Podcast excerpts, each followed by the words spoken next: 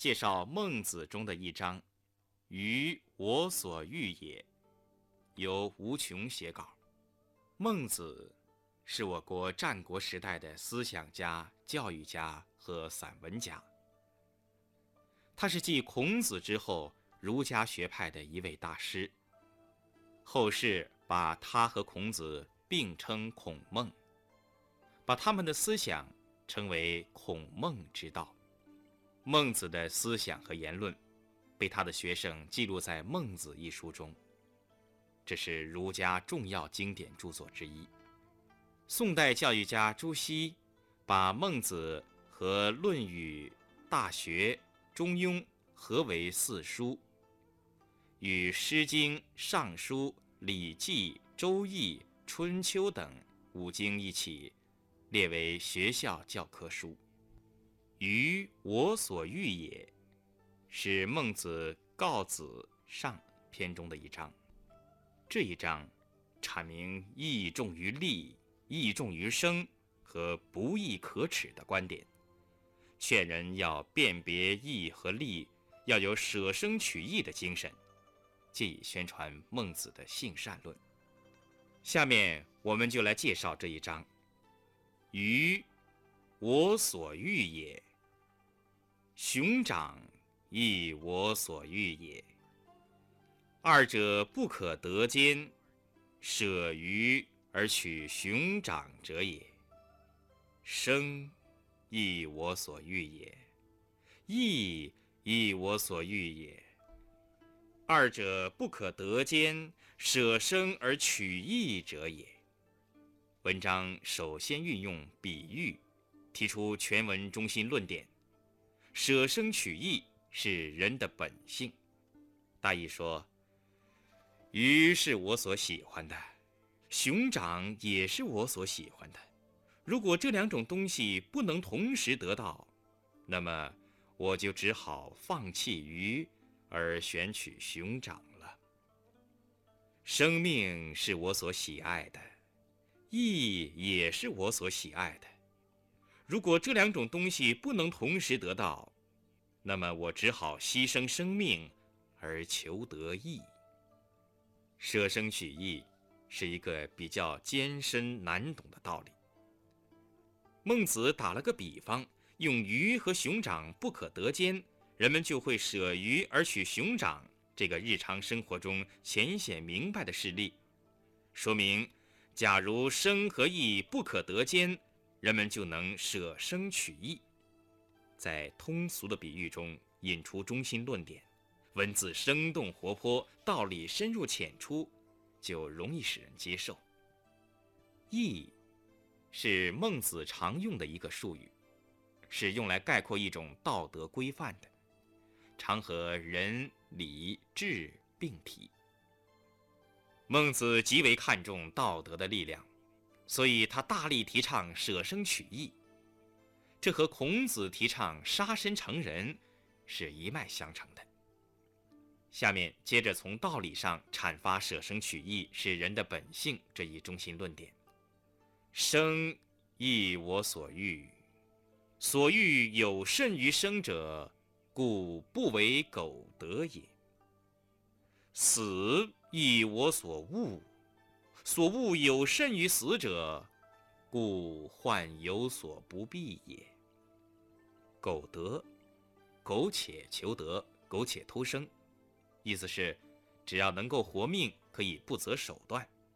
恶，厌恶。患，祸患，患难。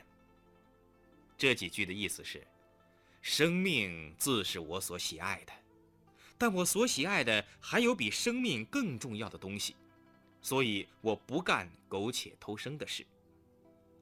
死亡本是我所厌恶的，但我所厌恶的还有比死亡更严重的，所以有的祸患我不躲避。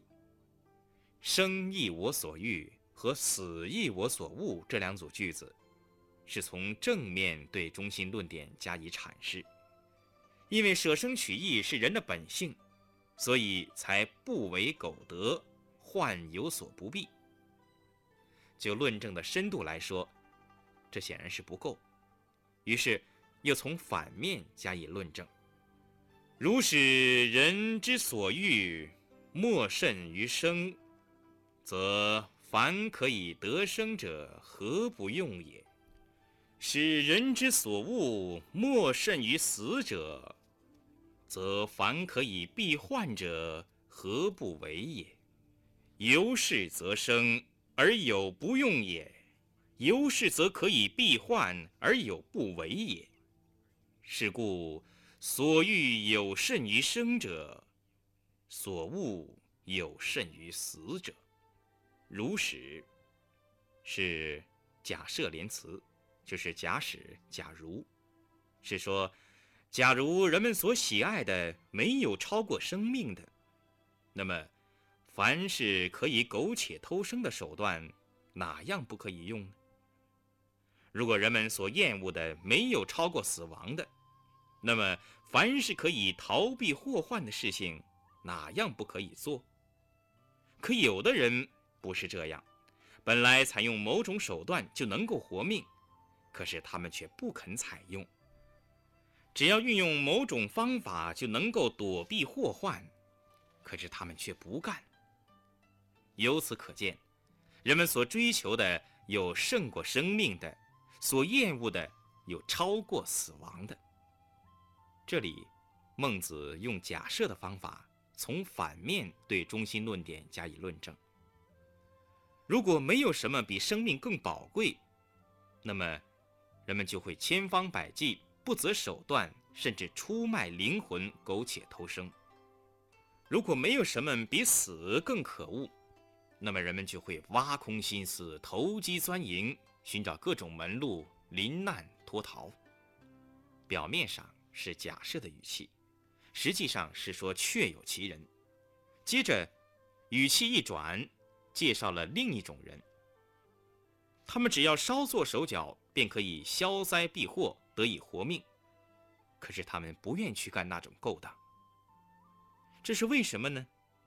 就是因为有比生更宝贵的东西，那就是义；有比死更可恶的东西，那就是不义。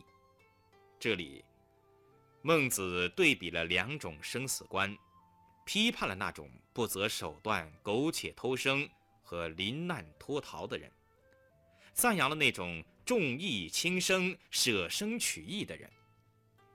非独贤者有是心也，人皆有之。贤者能勿丧耳。孟子认为。不仅仅是有道德修养的人才有这种信念，人人都有这种信念，就是说舍生取义，人同此心。那么，为什么又有人不能做到舍生取义呢？孟子的议论是无懈可击的：“贤者能勿丧耳。”只是有道德修养的人能够不丧失这种信念罢了。言下之意。不能舍生取义的人，就是丧失了人的本性。这就为以后的论述埋下了伏笔。一箪食，一豆羹，得之则生，弗得则死。忽尔而与之，行道之人福寿；猝尔而与之，岂人不屑也？一箪食的箪。是古代盛饭的竹器，就是饭篮子。一豆羹的豆，是古代木质的盛羹或者菜肴的器皿。羹是用肉和其他配料做成的汤类食物。一箪食，一豆羹，就是一篮饭，一碗汤，借指最低的生活条件。得到它就能活命。得不到它就会饿死，可见它对生命是何等重要。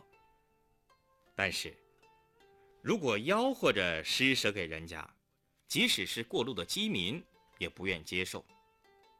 忽尔是吆喝的样子，表示蔑视。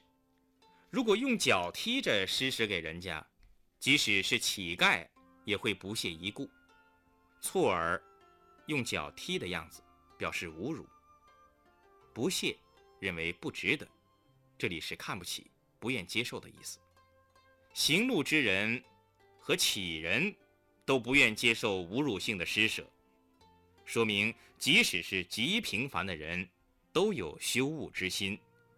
有羞恶之心，就能做到舍生取义。可见，舍生取义，人皆有之，这是人的本性。但是在实际生活中，确实存在着见利忘义的人，孟子是并不否认的。下面就是孟子对这种情况所做的解释：万中，则不辨礼义而受之；万中与我何家焉？为公室之美，妻妾之奉，所食穷乏者得我与？相为身死而不受，今为公室之美为之；相为身死而不受，今为妻妾之奉为之；相为身死而不受，今为所食穷乏者得我而为之。是亦不可以已乎？此之谓失其本心。孟子承认，有的人见了万钟的俸禄。却不问是否合乎礼义，就贸然接受了。钟是古代一种良器，和六担四斗。万钟，极言其多。这里指优厚的俸禄。不辨礼义，也就是不按礼义来分别，不管它合不合礼义。这样万中的俸禄对我有什么好处呢？难道得到它是为了住宅的华丽、妻妾的侍奉和所结识的穷朋友们的感激吗？公室，这里是指普通住宅，不是皇帝的住所。获得的德，通道德的德。得我，就是认为我对他有恩德而感激我。过去宁肯死也不愿接受，现在却为了住宅的华丽而接受他。过去宁肯死也不愿接受，现在却为了能有妻妾的侍奉而接受他；过去宁肯死也不愿接受，现在却为了所结识的穷朋友感激我而接受他。这种做法，难道不应该立即停止吗？如果继续这样做下去，仍然不辨礼义去追求万中的俸禄，那么这就叫做丧失了人的本性。这一段是从反面立论，论述为什么有人舍义取利、见利忘义。在阐述过程中，孟子把万钟与上文的一箪食、一豆羹照应，几次以相为生死而不受，说明人之常情。对于有关生死的箪食豆羹，因其无礼而来，宁肯饿死。绝不蒙耻而接受，从而再次强调舍生取义是人的本心。而有些人对于无关生死的万钟之所以不辨礼义，仅仅为了公室之美、妻妾之奉和所食穷乏者得我而受之，就是因为丧失了人的本心。那么，什么是孟子所说的人的本心呢？从字面上讲，本心就是原本之心。在孟子看来，人天生就有各种善心。所谓“人之初，性本善”，他曾经用很多例子和比喻来说明这一点。他说：“人性之善也，有水之就下也。人无有不善。”水无有不下，人性的善良正如水性的向下，人没有不善良的，水没有不向下流的。他曾经举了这样一个例子：当突然看到一个小孩将要掉进井里去，任何人都会产生一种惊骇、同情、怜悯之心的。这并非为了讨好这个小孩的父母。也不是为了让乡邻朋友来称赞他，更不是因为他厌恶听到这个小孩的惊叫声才这样，这种同情心是天生就有的。人之有四端也，尤其有四体也。说人有仁义礼智四种美德，就好像人生来就有四肢一样。总而言之，孟子认为，恻隐之心，人皆有之；羞恶之心，人皆有之；恭敬之心，人皆有之；是非之心，人皆有之。无恻隐之心，非人也；无羞恶之心，非人也；无辞让之心，非人也；无是非之心，非人也。与之相应的仁义礼智四种美德，就是人的本心。本章中“非独贤者有是心也，人皆有之”一句，正是这个意思。孟子关于本心的说教，是属于主观唯心主义的范畴的。唯物辩证法认为，人的正确思想乃至种种美德。都是在客观实践中不断培养造就的，也只有通过客观实践，人们才能发现自己的错误并加以改正。于我所欲也一章，主要论述了人们怎样对待所欲的问题。所欲随着生命和知识的发展不断滋长着，不是都可能和都应该得到满足，或者完全得到满足的。孟子认为，生死与荣辱发生矛盾时，人们宁愿光荣而死，绝不屈辱而生。这就是舍生取义，这就是人们的羞恶之心做出的决定。例如，宁肯饿死而不食忽而错而之食；相反，为了贪取比生命要轻得多的万钟。而舍弃礼义的人，则已失去了他的羞恶的本心，因而做出了许多不正当的事情。孟子在本章一方面宣扬他的性善论，另一方面也要求君子用舍生取义来约束自己的行动，这样就便于王道仁政的推行。在当时，这些基本上是属于空洞的说教，但是在后世。特别是在民族矛盾尖锐的时候，不少仁人志士奉舍生取义为行为的准则，坚持民族气节，坚持正义事业。他们的壮举曾彪炳史册，为人称道。这中间，人们所坚持的舍生取义之义，已经突破了孟子当时的规范，成为正义事业、正义行为的代名词。但是不能不说，孟子当时提出舍生取义的主张，还是有可取之处的。孟子的散文气势充沛，感情强烈，论证严密，富有雄辩的力量。与我所欲也一章，同样具有这些特点。文章开头两句通俗生动的比喻，提出中心论点，为全文举纲。紧接着，先从正面对论点进行阐述。所欲有甚于生者，故不为苟得；所恶有甚于死者，故患有所不避。